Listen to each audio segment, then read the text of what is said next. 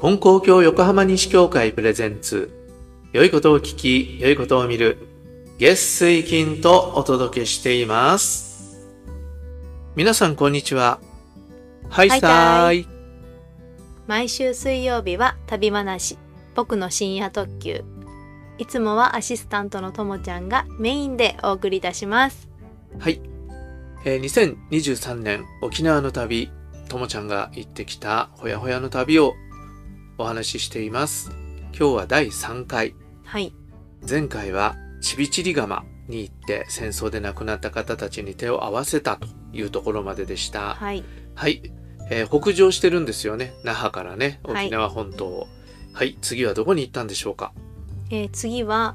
あの有名な美ら海水族館に行ってきましたいいですね。美ら海水族館って、僕も行ったことない、行ったことないよね。うん、行ったことないです。よく、あの、テレビとか雑誌とかで、あの、大きな、なんていうの、ガラスの、ね、あの、はい水槽の、あの、迫力のある映像を見たことあるけど、実際どうでしたかえー私よく行くのは江ノ島水族館なんですけどはい、近所ですからね。はい職場でもよく遠足で行っていたんですけあ どなるほど。あのやっぱり魚が南国の魚っていうんですか色がトロピカルな感じっていうんですかはいね、はい。すごい鮮やかでであのあの有名な大きな水槽は本当にもう大行列うんこうみんなもうやっぱりそこゆっくりゆっくり見るんであのスロープがあるんですけどみんなこうゆっくりゆっくりこう下りながらそれを見るっていう感じでしたね。おー結構でも見る場所広いんじゃないな、あそこ。広いけどあの降りちゃうと大きすぎて全体が見れないんでちょっと後ろにこうスロープ坂があって、うんそっちから見れば全体像が見えるんですよはね。いはい。なんでみんなゆっくり見たり、うんジンベエザメのジンベエザメが有名ですけどジンベエザメ有名だね、うん、ジンベエザメの大きさをこう見たりしてはいよかったです。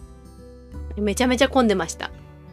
あそうですか、うん、本当に混んでました。やっぱりねみんな行くようね、ん、うんうでちのおばあちゃんも行ったもんね雨だったんですよねその日あその日、はいあなたが行った日にそうなんですうん、なので雨だから余計に観光客はそ室れを内アトラクションに行くからね、だと思います夕なる方ほどから昼過ぎ夕方行ったけどやっぱり混んでて、うんはいですごく混んでいたのでちょっとプラスアルファのお金を出してはいカフェに入ってでそのカフェではそのジンベエザメの水槽を個室で見れるっていうほう500円1組500円で40分間かなはい貸し切れるんですね、はいはい、でもうこれはうん、疲れたしうんもうお金払ってでも特等席貸し切りをしようということうんではいしたんですけど、うんもうそれはすごい良かったですあそうですかみんなやった方がいいあそう飲み物が売っててあと食べ物もあるんですけど、まあ、私たちは飲み物を買ってはい座って、もう近くにジンベエザメが通るのを見て うん他のいいねうん、お魚もあ見なんまかしちょったけどと潜水艦 潜水艦じゃないけど、そんな気分だね、うおん、ーえ40分でいくら500円2人で500円2人でも4人でもあ、一部500屋円五百円。へえ、あ、いいですね。いいですよそねんな高くないね。うん、うん。そうで別にカフェ自体はあの普通に入れるんですけどその貸し切り席を取るには500円っていうことでなるほど。もうだったら取ろうということでそうだね。うん、すごい良かった新婚旅行だでしす、はい。さあ、よかったですう。んずっと見ることが座って見ることができていい思い出になりましたはいはい。あれ、イルカのショーとか、そういうのはないの。イルカショーもあってあの公園なんですよね多分あそこは公園の中に水族館もあってでイルカ館もあってって感じなので水族館から出てイルカショーをちょっと歩いて見に行ってっていう感じではいはい。それははい雨でも大丈夫だったんですか。大丈夫でしたでも寒かったうーん寒かったですけどぴょんぴょん飛んではいはい。可愛かったです、あ、よかったですね。一緒に泳いだりとかはないのかな。 あないんじゃないかなはい。はいあ楽しかったですね。よかそっうたでですすね。ね定番の美ら海水族館。うん2時間ぐらいあれば十分楽しめるんじゃないかなという感じでしたはい。でその日の宿はあ、もう次は宿ですか。はいもう夕方夕方に行ったのでうん。最後のショーを見てでその日の宿ははい。あの美ら海水族館のちょっと下の方に瀬底島っていうちょっと下ってどういう意味南か、あ、南の方うに。ん、ちょっと南にちょっと戻る南の方に瀬底島っていうくるあの橋渡っておうおうおうくおう島があっはていはい。でその中にいろいろ民泊があるんですよね民宿みたいな。民宿、うんうん。あの個人でやっやっててるる旅の宿があって、はい。で私たちはせっかくだからそういうところも泊まってみようということで、うん。あのモスラの卵っていう名前の、はい。はい、ところに泊まりましたなんか名前だけ聞くと、どんななんだろうね。ね怖いねあの卵がイメージ多分されててうんはい。黄色い可愛い建物で中はすごく綺麗で、はい。一人部屋と二人部屋があってはい。 2階建ての家本当に家っていう感じなんですけど、うん。 1階に共用スペースがあってあのキッチンうん。が自由に使い放題はいはい。冷蔵庫もどうぞはいはご自い。由にっていうところで、であのまず中入ったら外国人のお客さんたちがキッチンでなんか楽しく料理してへえ、どこ系の外国人えっとベトナム人とイスラエル違うな どこだったかな白人のイスラエルなんじゃないイスラエルかうん。のおじさんはいはい。ベトナム人はカップルみたいなうん。うん、がおしゃべりしててどうやらそこで出会った人たちみたいなんですけどでおうなんか普通の場所とは違うなっていう、なるほどね。まあ、ホステルだよね。うん、いわゆる。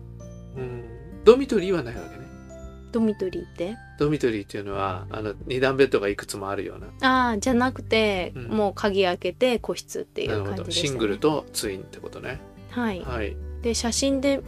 見るとすごく狭そうだなーってうん本当にぎゅうぎゅう布団2個かなって思ったらまあそこまで狭くもなく布団2枚とちょっとちゃぶ台スペースがあるようなお部屋ではいはい。で快適でした。ああ、よかったですね。うん、晩ご飯も出るので、えー、と晩ご飯は出ないんで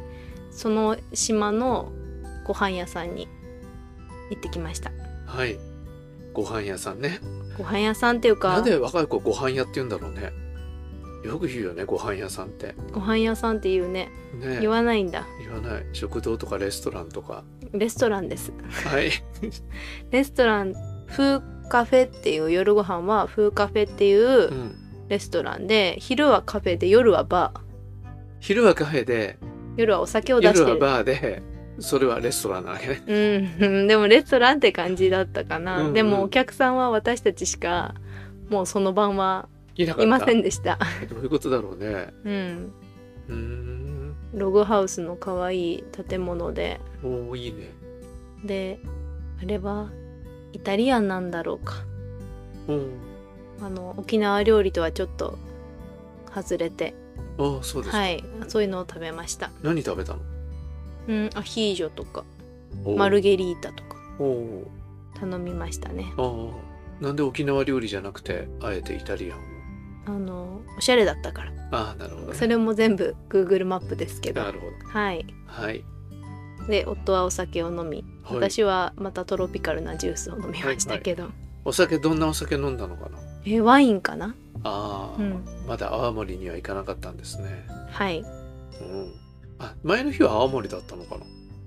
やあのオリオンビールああオリオンビールねはい青森は飲んでないですねあーオリオそンうですかビールを楽しみましたああオリオンビールね美味しいんだってねうんなんか美味しいって言ってたけどうんビール飲まないんで私もうん僕もビール飲まないんで、うん大体ほら沖縄はオリオンビールと泡盛と、えーブルーシールアイスクリームだね。うんそうですねね。うん、あとポークね。うんうん。もうなんか勝手なステレオタイプな沖縄の味ですけど。はい。で、ご飯食べて宿に戻って、もうだいぶ疲れてるんでしょそうですねだいぶ疲れてでそうシャワーを浴びたんですけう。ど、はい。シャワー室が何部屋かあって、おうおうおうまあ、自由にシャワー一人ずつ入って鍵閉めて、うん男女とかは特になくはいはい。さっと浴びて出てきましたはい。で今回旅の予定をざっくりしか立ててなくってうん。あのじゃあ明日は何するみたいなのをその建物にあるガイドブックとかちょっと参考にしながらもともと行きたいところは何箇所か見てましたけど、まあ、本当に明日の行動を決めようみたいな感じあでその日のミーティングで翌日の行動を決めるわけね。うん、え、もう僕なんかだったらありえないね。綿密に計画練っちゃうからね。うん、本当にそういうのってどっちがいいかなって思うねその場で決めるのもいいね、まあ一応ねしたいことはあってうでもまあできるかどうかわからないんでん、うんまあここまですごい順調にその予定通り来たんでじゃあ明日はどうしようかとか言ってはいはい立てていてはいで奥には同じあの談話室だったんですけどあのそのカップあのベトナム人カップルとうんそのイスラエルのおじさんはずっと楽しく英語でおしゃべりをしててはいはいで私たち最初はその3人の関係性知らなかったんで何なんだろうなとか思いながら会話もよくわかんないけど見ててはい、で先にカップルたちがこう「グッナイ」とか言って上上がってってで私たちもおじさんに「グッナイ」とか言ってうんうん、寝ましたねその日は。あ宿泊客5名でかと思いきやあのぞろぞろおじさんたちが出てきたり 日本人の日本人の本当におじさん、うん、60代あおじさぐんだ、らね、いでしょうかね。はい、ちょっとおじさんって言いにくくこの間のね前々回の放送になりましたけえど、もうねうんうん、出てきたりあとまあ若い私若いのかな、まあ、アラサーって感じの女性が出てきたりとかしてたんで、あこんなに人いたんだみたいな。みんなそれぞれ個室にこもってたけど、共用スペースにいたのはあのその人たちだっはい、たってことだね、うん、ともちともちゃんたちも英語で楽しんだらよかったのにい会話をやーちょっと疲れて たし今本当に3人で盛り上がってたんでそうでもなんか沖縄のそういう宿ってなんかこう出会って仲良くなってはいみたいなイメージあるじゃないですか そうなのいやなんかそういうことができる宿ですそうっだよてね。書いてあっホステたルっんてそういうことでだねからね。うんで、もちょっとねあんまりフレンドリーでみんなで飲んでわーみたいな感じだったらちょっとどうしようって私ちょっとね意外に人見知りなところがあるんでうん疲れちゃうようね。ん、あのそういう人たちを眺めるぐらいでうんできてよかったなって思いましたけど、よかったですね。うんもうなんか全然沖縄じゃないけど、僕この間ベトナム行った時にね、はいまあ一泊目はホテルで、でホテルはホテルの若者があのフロントのね子たちがすごくあのフフレンドリーで親切で、でもまあホテルだからそんなにね部屋戻っちゃうじゃん。で二つ目泊まったところは、まあそういう感じのところうん、だったんだけど共用スペースにもういつも誰もいなかったからあー結局何の交流もなくうんあの終わりましたけどねまあ交流があったとして交流したかどうかちょっと分かんないけうど、んうんまあじゃあ程よくって感じでそようかっでたすねね「ぐんない」って言ったぐらい言っで、たからねうん、ちょうど私は良かったです。はい分かりましたはいいや面白いですねいろんなところに泊まってみたっていうことでねはいはい、えー沖縄に行く方はそういう宿もあるということで一度お試しいただいたらいかがでしょうかはい一泊いくらぐらい2人で7500円とかだったかな、おお二人でねうん、1人だ朝と食付き朝食付きですああなるほどね朝食もちょっと面白かったんでじゃあそれは次回はいはいわかりましたそれじゃあ今日はここまでではい今回もお聞きくださりありがとうございましたまた次回の放送でお会いしましょう。さようなら。さようなら